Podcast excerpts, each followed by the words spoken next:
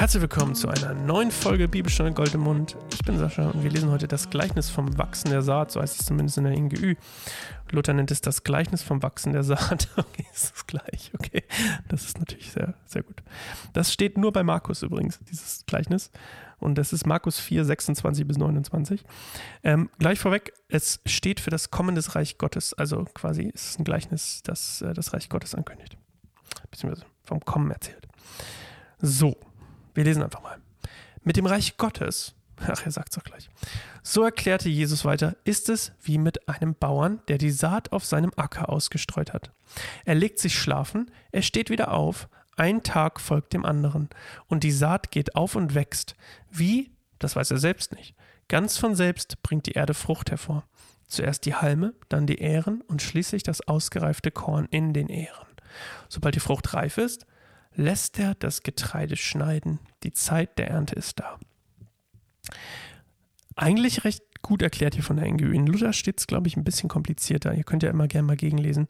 Ähm, er sagt quasi, okay, der Bauer, in dem Fall, der vielleicht, der, der, der rumläuft und das Wort verbreitet, ähm, streut die Saat aus. Ähm, in dem Fall die Saat wieder das Evangelium. Ähm, in die Menschen, in den Acker, auf seinen Acker, das sind dann die Menschen, auf guten Boden. Also es sind, wir reden jetzt über die vierte Kategorie. Er streut den, den Sa die Saat in den guten Boden und ähm, dann passiert, macht er eigentlich nichts mehr. Das heißt, er macht eine aktive Sache, in dem Fall läuft er rum und streut das Evangelium aus in guten Boden, also zu Menschen, die es hören wollen und die es auch aufnehmen und Wurzeln schlägt, wo es Wurzeln schlägt.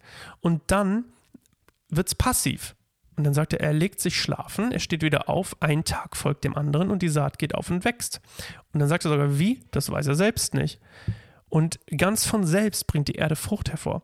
Das heißt ja, das hier steht stellvertretend dafür, dass wenn wir, glaub, zumindest ist das meine Interpretation, wenn das Wort Gottes auf guten Boden fällt, und wir, wir das quasi ausgesät haben auf guten Boden, dann wächst es von selbst und bringt von selbst Frucht. Also Gott sorgt dafür, dass es Frucht bringt. Das ist doch mal eine Message für alle unter uns, oder? Wir ungeduldigen Leute, und ich nehme ja alle mal mit rein, alle, alle sind ungeduldig. Wir ungeduldigen Leute sind ja so darauf bedacht, wenn wir, jemand, wenn wir evangelisieren oder jemandem von Jesus erzählen, dass wir auch dranbleiben. Und das ist doch mal ein schönes Beispiel dafür, dass es manchmal einfach sich lohnt zu, zu denken, Gott macht das schon. Meine Frau regt sich immer übertrieben krass darüber auf, wenn irgendwie jemand sagt, Gott macht oder wenn jemand so handelt wie Gott macht das schon. Total, total lustig. Und ich habe auch einen Hang dazu. Aber das ist ja eigentlich die, die Indefinition, ist das ein korrektes Wort, das Sinnbild dafür, zu sagen, Gott macht das schon, wenn ich vorher die Saat ausgesät habe. Mit der Prämisse, vorher, ich habe die Saat ausgesät oder ich war Teil des Projekts sozusagen. Ähm, oder ich war der Bauer in dem Fall. Und äh, schön. So habe ich noch nie betrachtet. Es gibt aber, das habe ich mir aufgeschrieben, es gibt drei gängige Auslegungen von, der, von dieser Stelle. Also, die erste ist, für manche ist es ein Bildnis für Evangelisation. Okay, das hatten wir ja gerade. Für andere geht es um geistliches Wachstum. Wahrscheinlich in dem Sinne, dass quasi, wenn wir das Wort hören, mehr wachsen. Hm. Und dann ähm, ist es für manche noch ein Gleichnis ähm, vom Kommen des Reich Gottes durch Gottes Wirken. Also dass es quasi darum geht, dass Gottes Reich kommt und wir nichts dafür tun müssen. Ich finde ersteres am sinnvollsten. Das ist auch meine Interpretation gewesen. Aber das war reiner Zufall. Ähm, und ihr dürft mir auch immer gerne E-Mails schreiben. Ich habe es letztes Mal schon gesagt.